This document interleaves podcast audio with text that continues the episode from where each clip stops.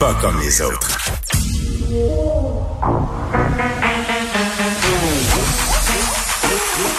Elle a une opinion sur tous les sujets. Pour elle, toutes les questions peuvent être posées. Geneviève Peterson. Cube Radio. Salut tout le monde, bienvenue à l'émission avec vous pour les deux prochaines heures et demie. Évidemment, on est euh, à quelques secondes de ce point de presse tant attendu du ministre de l'Éducation, Jean-François Roberge. Il est accompagné du docteur Horacio Arruda et aussi euh, de la ministre des Sports, Isabelle Charret, qui va nous faire euh, une annonce concernant, j'imagine, le passeport vaccinal et la tenue des sports d'équipe. Je pense qu'elle sera avec Christian Dubé aussi à 15 heures pour en parler. Ça fait longtemps qu'on l'attendait, le ministre Roberge pour nous apporter des précisions sur cette rentrée-là qui est très, très, très dernière euh, minute. On va au point de presse. La parole est à vous. Merci bien. Bonjour tout le monde. Je suis content d'être avec vous aujourd'hui pour ce point de presse qui est attendu pour euh, donner davantage de précisions sur les éléments qui vont guider la rentrée, qui vont permettre à tout le monde de fréquenter nos écoles, de garder nos écoles ouvertes. Je veux évidemment saluer ma collègue, Isabelle Charret. Bonjour Isabelle, ministre déléguée à l'éducation et ministre de la condition féminine, et docteur Arruda de la santé publique. Merci beaucoup d'être présent et de nous avoir aidés tout au long euh, de la préparation de cette rentrée qui est, euh, qui est imminente, évidemment. La mise au point qu'on fait aujourd'hui, les ajustements qu'ils font aujourd'hui, euh, arrivent après les ajustements qu'on a fait le 11 août, mais je vous dirais après même la mise en jeu qu'on a fait en juin dernier, très tôt, pour permettre au réseau scolaire de s'organiser, de se préparer. C'est important de le dire, la plupart des éléments très importants, structurants qu'on a annoncés en juin tiennent toujours.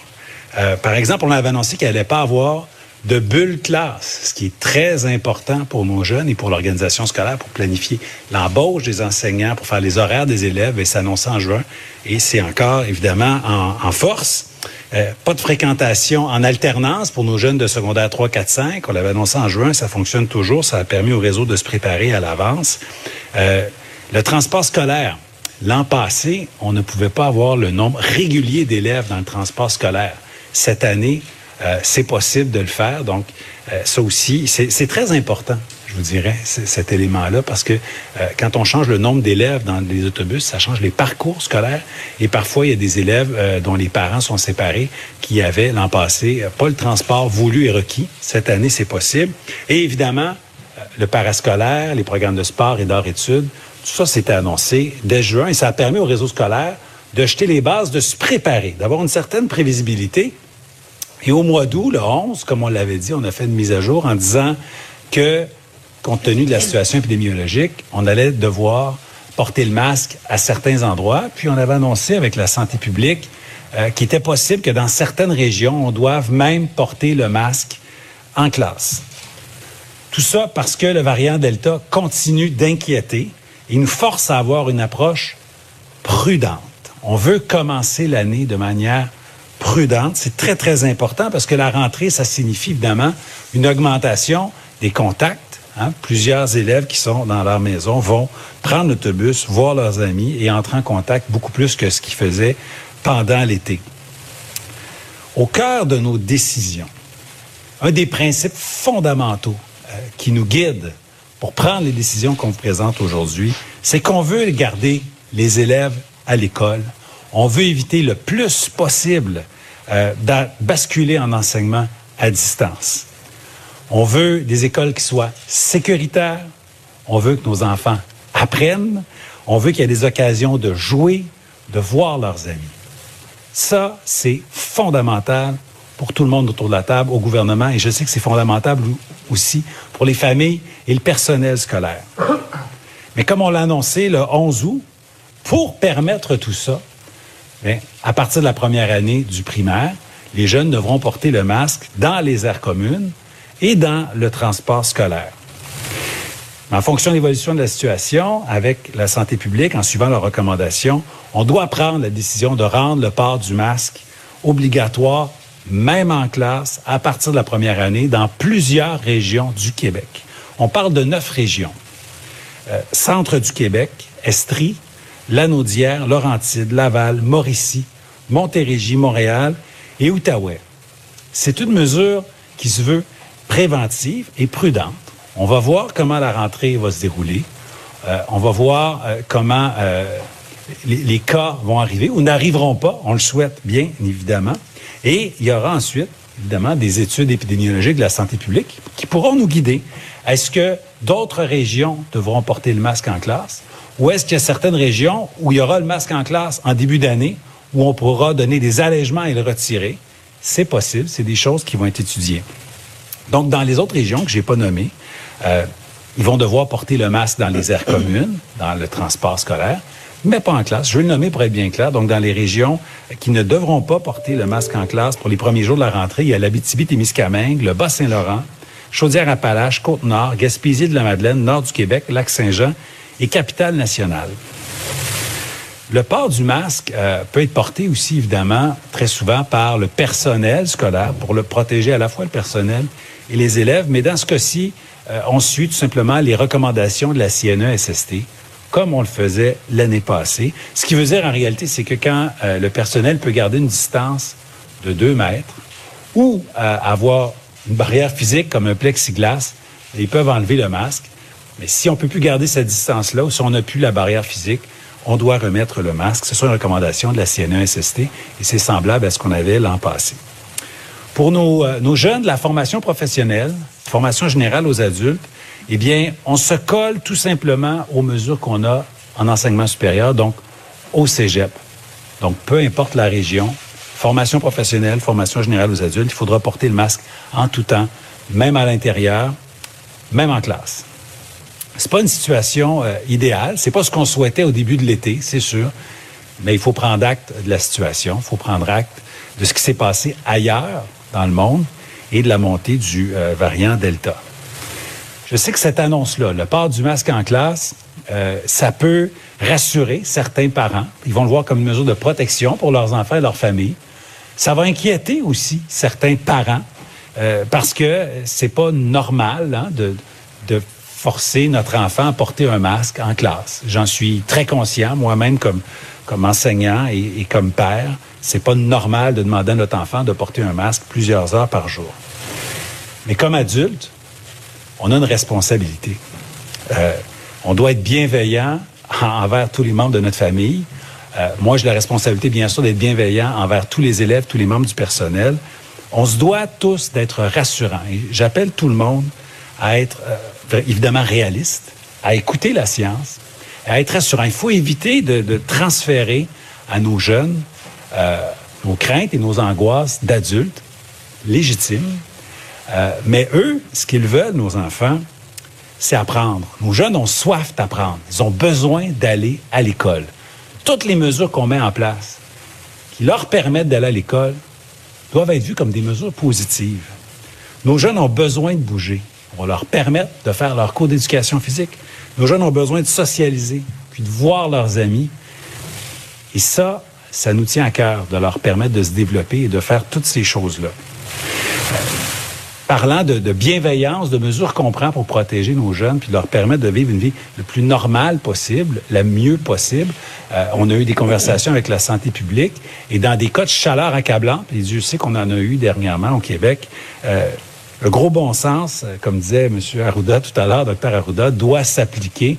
Donc, quand il y a une chaleur accablante, on peut permettre, même dans des situations où on devrait porter le masque, dans des régions plus chaudes, d'enlever le masque parce qu'il fait tout simplement trop chaud, c'est pas tenable. Mais c'est une situation exceptionnelle euh, qu'on applique quand la situation météorologique est exceptionnelle aussi.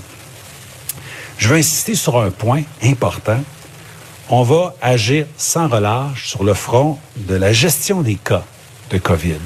C'est très, très important de continuer le travail méticuleux qui a été commencé l'an passé.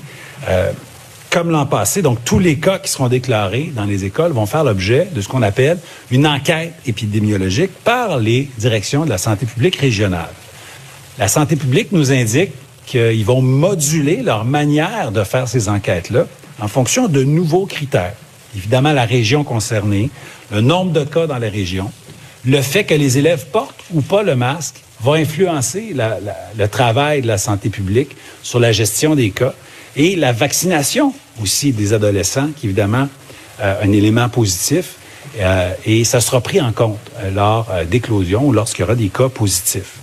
Donc moi, je suis confiant qu'avec ces mesures-là, on va pouvoir éviter dans plusieurs cas, pas tous les cas, mais dans plusieurs cas, euh, des fermetures de classes, des fermetures d'écoles et des retraits d'élèves dans les écoles. On pourra donc atteindre notre objectif de garder le plus possible nos écoles ouvertes et nos élèves à l'école, nos enfants à l'école. Je laisserai tout à l'heure, évidemment, Dr Arda préciser les modalités de ces protocoles d'intervention quand il y a des cas positifs. Quand malheureusement surviendra des cas, surviendront des cas, pardon, et que des jeunes devront être retirés, je veux juste rassurer les gens.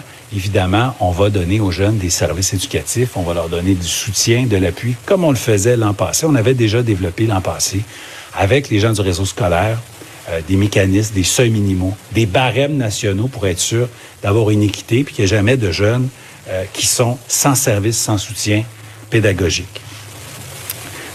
Un élément que je veux vous partager aujourd'hui, qui est une nouveauté, je veux vous dire qu'on travaille main dans la main avec la santé pour euh, implanter l'utilisation de tests rapides qui seront déployés dans certaines écoles euh, dès le mois de septembre, graduellement. C'est un outil de plus dans notre coffre à outils pour garder nos écoles ouvertes et nos élèves à l'école.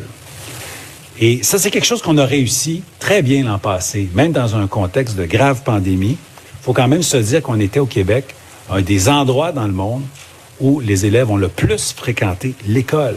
On peut être fier de ça comme nation, d'avoir réussi à garder nos élèves à l'école plus que les autres, mais je vous dire, on doit être reconnaissant envers le personnel scolaire, parce que ça, c'est une réussite qu'on doit vraiment au personnel de soutien, aux gens du service de garde, aux professionnels, aux enseignants, aux directions d'école, à tout le monde.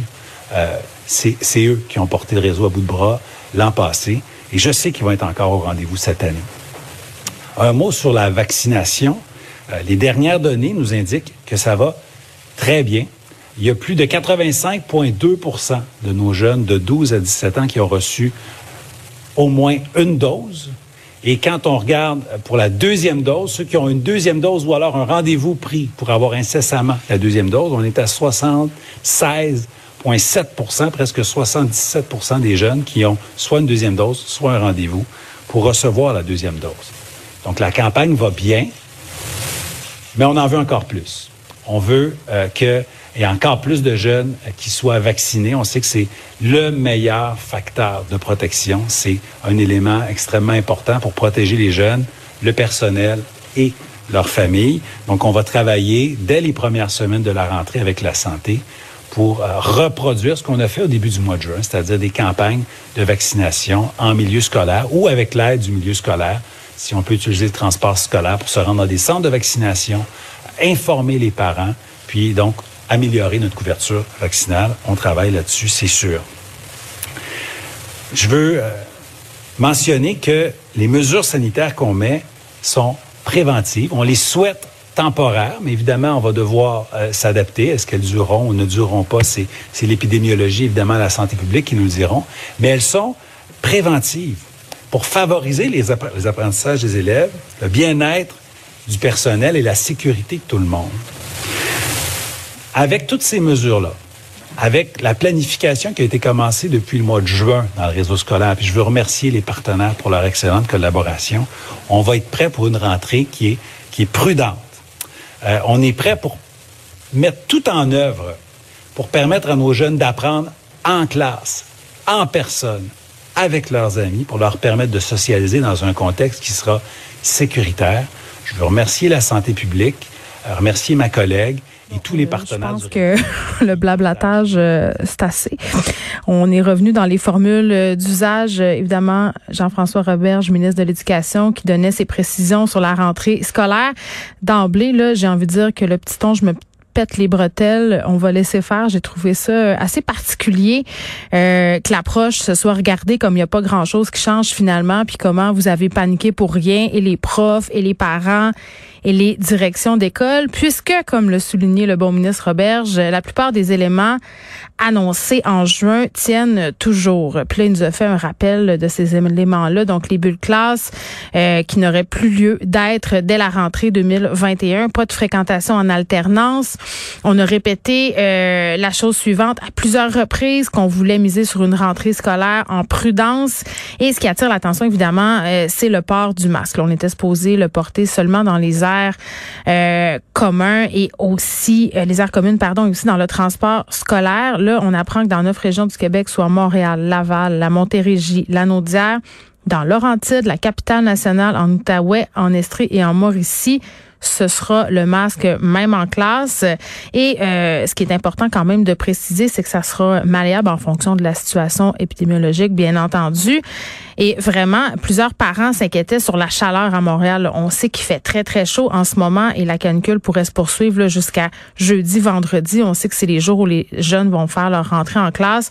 Euh, va falloir appliquer la méthode du gros bon sens, c'est-à-dire, euh, bon, s'il fait trop chaud, évidemment, on va permettre aux enfants d'enlever leur masque en classe. Mais il y a vraiment plusieurs questions là, qui demeurent sans réponse pour vrai. Puis j'imagine qu'il sera questionné à ce sujet-là, le ministre Roberge. Puis là, on voit en ce moment Isabelle Charret qui discute des sports. Là, ce qui circule en ce moment, c'est que les élèves qui seront doublement vaccinés pourront euh, accéder au sport, à l'école, au sport d'équipe, à condition de montrer cette fameuse preuve euh, vaccinale. Mais vraiment aucune explication sur pourquoi ça a pris autant de temps à nous revenir sur euh, comment allait se goupiller la rentrée scolaire. Pas non plus de mots sur la vaccination obligatoire des professeurs, c'est-à-dire la demande qui a été faite par Dominique Anglade, la chef du Parti libéral, mais qui est soutenue aussi par plusieurs scientifiques. Rien sur la ventilation, rien sur la pénurie d'enseignants. On a passé rapidement sur les tests rapides qui seront déployés dans certaines écoles. Rien non plus sur qu'est-ce qu'on fait avec les élèves euh, vaccinés qui sont, pardon, avec les élèves non vaccinés, les élèves qui n'ont reçu qu'une seule dose. Euh, bon, il y a 82 et quelques pourcents des élèves qui ont déjà été vaccinés en une dose, mais il reste quand même un, faible euh, pourcentage et pas grand-chose sur comment on va gérer l'école. Je comprends qu'on qu'on tape sur le fait que les jeunes ont besoin d'aller à l'école, peu importe ce qui va se passer. Les parents aussi ont besoin d'aller travailler. Et moi, je vais être curieuse parce que tantôt, on va parler avec Catherine Beauvais-Saint-Pierre ministre Roberge qui a bien insisté là, pour parler de soutien, pour parler d'appui pour les jeunes qui seront appelés à rester à la maison, soit parce qu'ils ont euh, contracté la COVID-19 ou parce qu'ils sont en isolement. Euh, l'année passée, là, on sait qu'il y a eu plusieurs problèmes. Là. Il y a des jeunes qui étaient dans les limbes. Euh, il y a des jeunes qui, pendant des jours, n'ont pas eu accès à la formation qui leur avait été promise. Il y a des jeunes qui manquaient de matériel scolaire, de matériel informatique. Donc, plusieurs questions qui demeurent sans réponse.